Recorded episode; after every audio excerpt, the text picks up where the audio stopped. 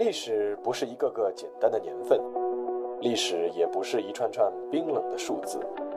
历史不仅有深度、有厚度，其实也有温度。行事有态度，做人有温度。我是馒头大师，欢迎来到历史的温度。让我们读懂过去，活好当下，探面未来。各位听众朋友们，大家好，欢迎来到馒头说历史的温度。今天呢，我们继续《半岛风云》这个专辑。上一期啊，我们说了一个韩国总统朴正熙。那这一期呢，我们再来说一个总统。这位总统当年的离世啊，也是引起了韩国乃至世界政坛的震动。只是他不是被刺杀的，而是自杀的。二零零九年五月二十三日的清晨，韩国金海市丰下村附近的。烽火山山道上，一位六十多岁的老人忽然转身问跟在他身边的一位随行人员：“说，你有没有烟？”随行人员回答说：“没有，并且问要不要去拿一下。”老人摇摇头说：“没事，不用特意去拿了。”老人随即望着不远处正在登山的一群人，轻声说了一句：“哎，那边的人是谁呀？”随行人员立刻将目光投向了那群人，在转身的时候，发现那位老人已经是不见身影。就在这个瞬间，老人跳下了山崖。这道崖叫猫头鹰岩，离地超过四十五米。随行人员随即在崖底找到了身受重伤的老人，急送医院。上午九点半，医生宣告老人不治身亡。在老人家中的电脑里找到了他事先留好的遗书。这个老人不是一个普通人，他是刚离任不久的韩国总统，叫卢武铉。韩国的历任总统几乎没有一个能体面下台，但卢武铉还是创造了一个记录，他是第一个自杀的韩国总统。一九四六年。卢武铉出生在庆尚南道金海市丰下村的一家贫苦家庭。丰下村当时被称为是即使乌鸦来也会因为找不到食物而哭着飞回去的村子。卢武铉家的这一支卢氏一直认中国浙江的东阳卢氏为族亲，供奉中国五代时期后唐的宰相卢文纪为共同先祖。因为卢文纪的后人一直是因为躲避战乱。后来是移民到了当时的新罗。韩国还有另一个姓卢的人，同样认东阳卢氏为宗亲，那个人叫卢泰愚。这两个姓卢的韩国人都当过韩国总统。卢武铉出身贫苦，从小就有改变自己命运的强烈愿望。在他小学六年级的时候，曾在日记中写下这样一段话：他说，草房能变成瓦房。泥墙也能变成砖墙，我一定要实现。不过，虽然卢武铉愿意拿出一切去拼、去改变人生，但是他却在很小的年纪就展现出了自己的底线。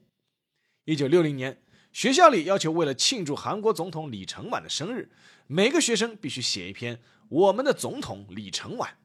卢武铉站了出来，要求大家一个字也不要写，并且组织了一个叫“白纸同盟”。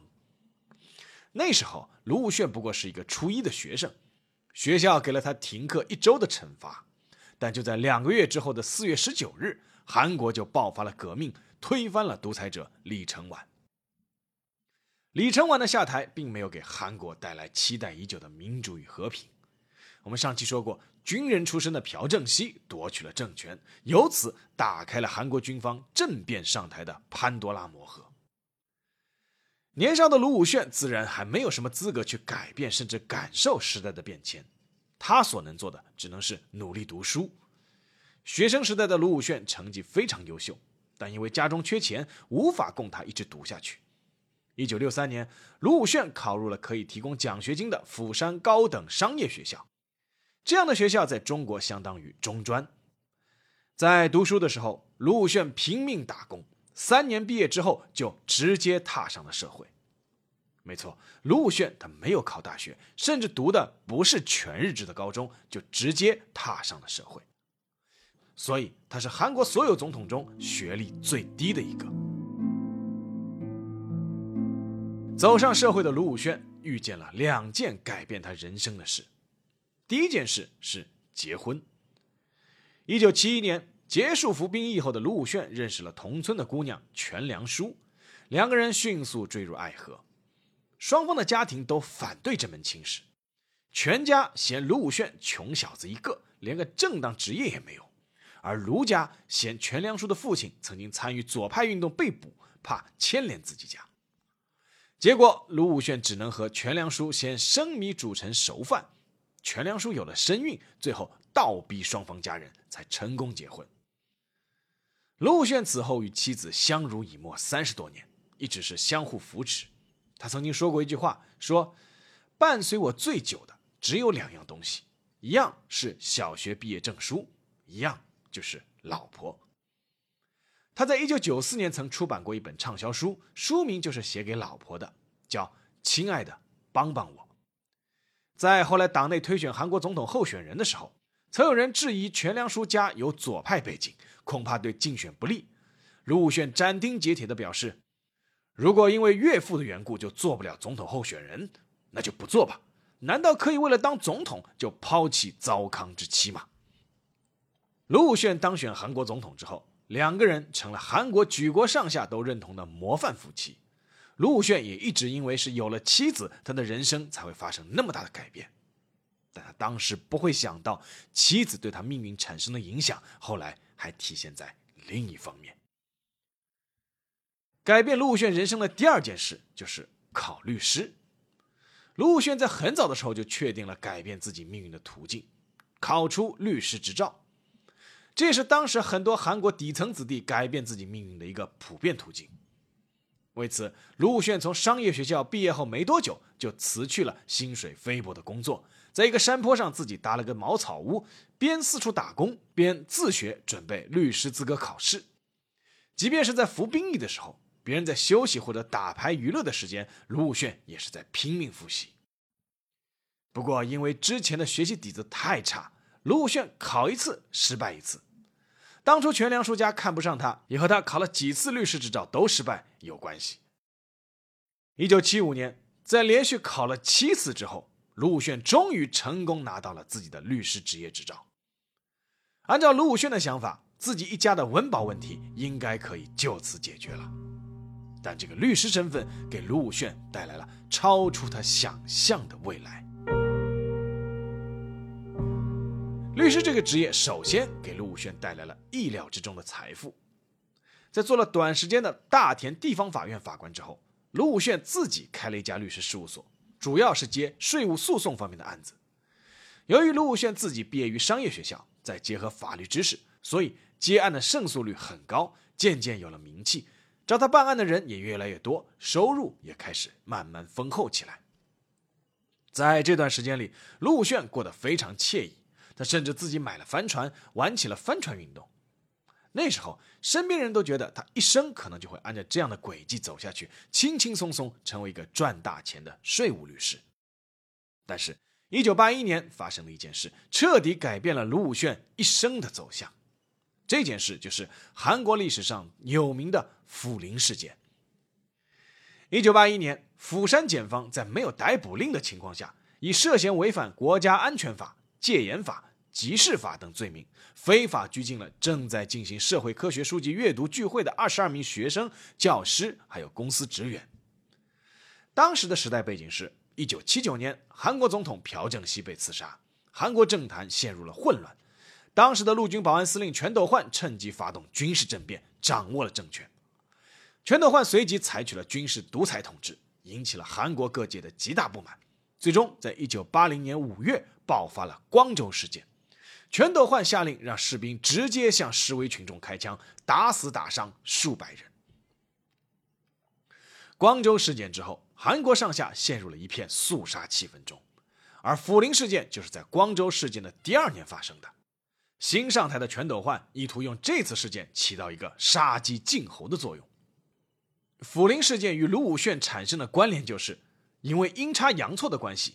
以财税法为主业的卢武铉，最终成为了为学生辩护的律师团中的一员。因为是辩护律师，所以就要去探望学生。在看到被打得遍体鳞伤的学生之后，卢武铉受到了极大的冲击。他后来在自己的书里面写道：“学生们浑身伤痕累累，他们甚至无法相信作为律师的我，用恐惧的双眼一声不响地看我。世界上怎么会有这种事情？由于气愤，我的头脑一片混乱，血液沸腾。当天夜里回到家的卢武铉就对妻子全良淑说。”惨不忍睹，惨不忍睹啊！我们的儿子也将进入大学，这种社会绝对不应该存在。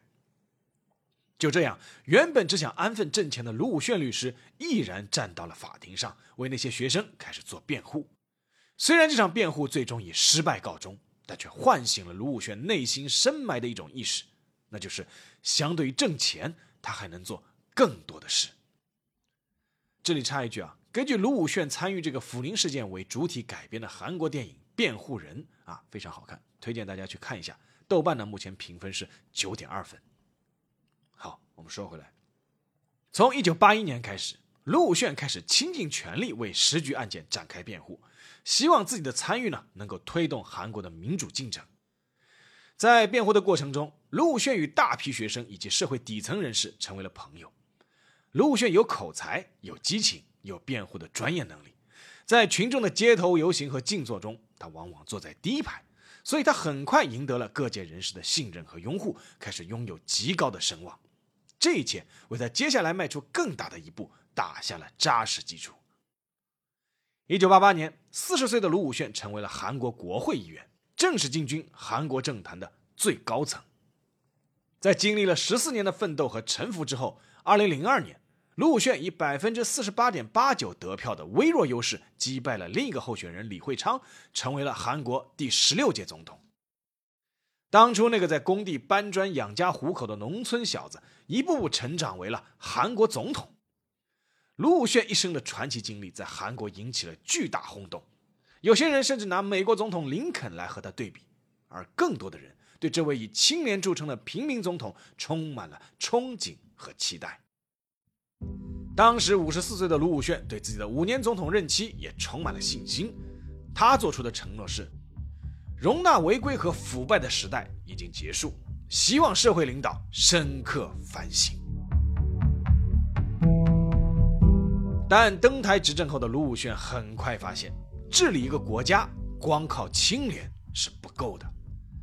在对外政策上，卢武铉体现出了自己强硬和独立自主的一面。在对朝鲜问题上，卢武铉继承了上一任总统金大中的阳光政策，主张对朝鲜实行经济援助和对话沟通，并做出了大量努力。二零零七年十月二日，卢武铉和夫人一起徒步跨越朝韩边境的三八线，成为历史上第一个跨过三八线的韩国总统。但是在卢武铉的任内，朝鲜又开始大规模试射导弹和恢复核试验，让民众开始怀疑卢武铉的包容政策。到底换回了什么？在对美国和日本问题上，卢武铉认同韩美联盟，但更强调韩国的独立自主性，并以从未踏上过美国的土地而自豪。韩美关系在卢武铉的任期内跌到了历史的最低点。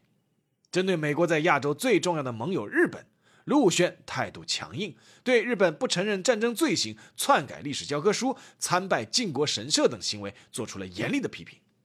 在对中国的态度上，卢武铉一直是友好的。二零零六年，卢武铉曾经访问中国，他一直鼓励韩国学生要学习汉语，投身韩中贸易。但是，盘根错节的韩国政坛一直是由亲美派和亲日派两股主要力量主导的。卢武铉的执政主张无疑大大得罪了这两个实力雄厚的派别，这也为他之后的遭遇埋下了隐患。但与外交相比，真正让卢武铉焦头烂额的是内政，更确切的说就是经济。卢武铉上台后做的一个重要举措，就是一反韩国政坛以往依靠财阀的模式，与现代、三星等韩国大财团刻意保持距离，而是依靠中小企业和下层民众的力量。这个做法是符合卢武铉一贯的亲民作风和反腐决心的，但是在政商结合已经根深蒂固的韩国政坛。卢武铉想依靠短短的五年任期来改变这一切，确实是有些理想主义了。这里插一句啊，韩国总统规定只有一届五年任期，而且不能连任。大财团的不合作，再加上世界经济形势的低迷，让卢武铉任内的韩国经济开始萎靡不振。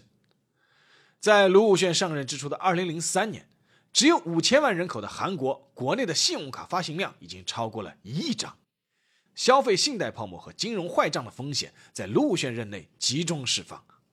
此外，卢武铉在韩国房价调控上完全失败，在他任内，韩国房价上涨了百分之五十五，老百姓是怨声载道。再加上国内经济增速明显放缓，大学生就业率急剧下跌。到了卢武铉执政后期，他已经被老百姓们打上了这样一个标签：我们的总统是一个理想主义的人，他说了太多的话，却拿不出什么办法。二零零八年二月，卢武铉总统任期期满，很多韩国民众都以一种敲锣打鼓的心态欢送他离任。五年前，这些人中又有很多人为卢武铉的当选彻夜狂欢，激动流泪。卢武铉卸任后，回到了自己的老家金海市丰下村，担任了村长，开始了田间地头的退休生活。虽然他在总统任期内的经济政策饱受抨击，但是韩国民众和媒体还是普遍认同卢武铉最著名的一个标签，那就是清廉。这是卢武铉一生最看重的一件事，也是韩国民众对他最大的信任。但是，最大的一次打击随即也因此而来。二零零八年十二月，韩国泰光事业会长朴渊次因涉嫌逃税和行贿被捕。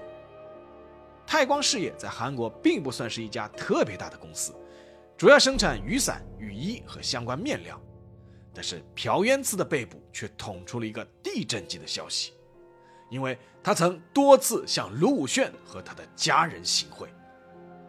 按照朴渊次的供述，他的行贿行为主要有：二零零六年，朴渊次在卢武铉六十岁生日的时候赠送了两块价值十四万美元的手表；二零零七年六月，朴渊次曾送给过卢武铉的夫人全良淑一百万美元，用以偿还卢家的债务。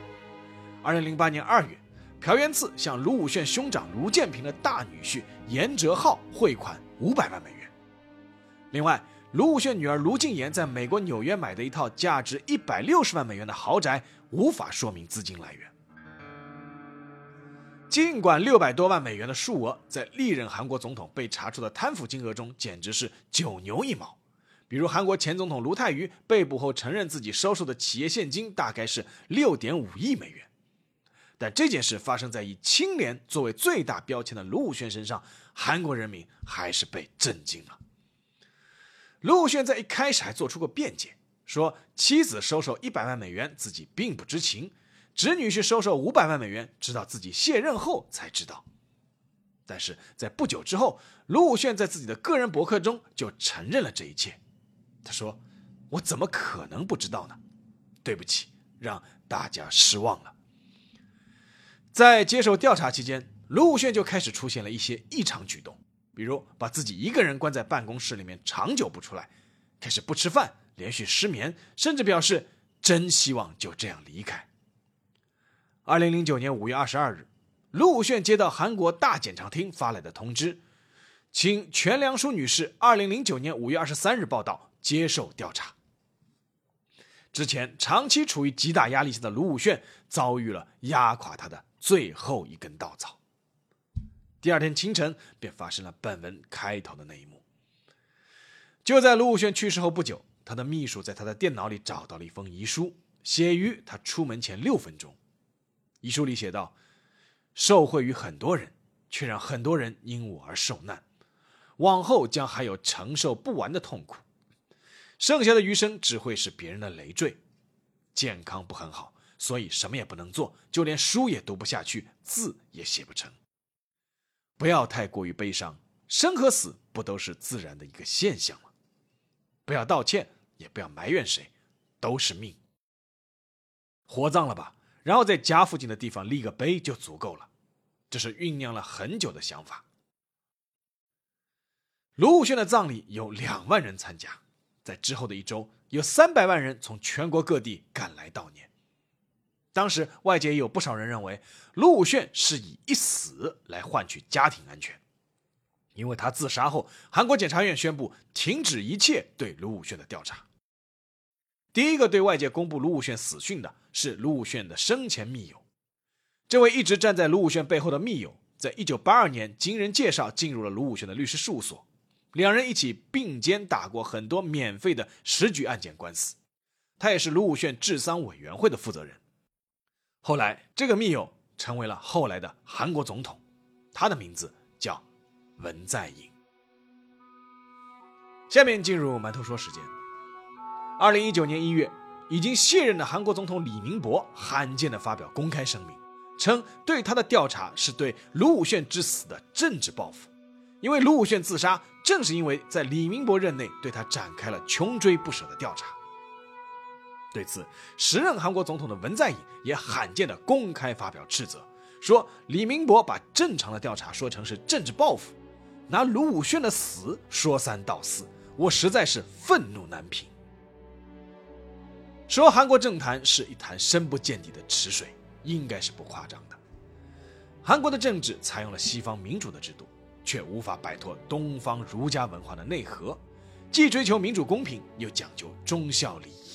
帮派、家族、血缘、地缘都成为了重要组成部分，最后再加一个每届政府都无法逃脱的政商结合的魔咒，使这潭深不见底的池水吞噬了每一个试图做出改变的人。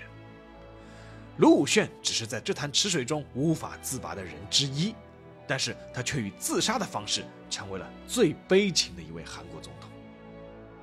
不能说卢武铉是完全冤枉的，毕竟他自己承认了贪腐。但大家却确实也为他扼腕，因为他一个平民的出身，带着一腔热血，最后却落得了这样一个下场。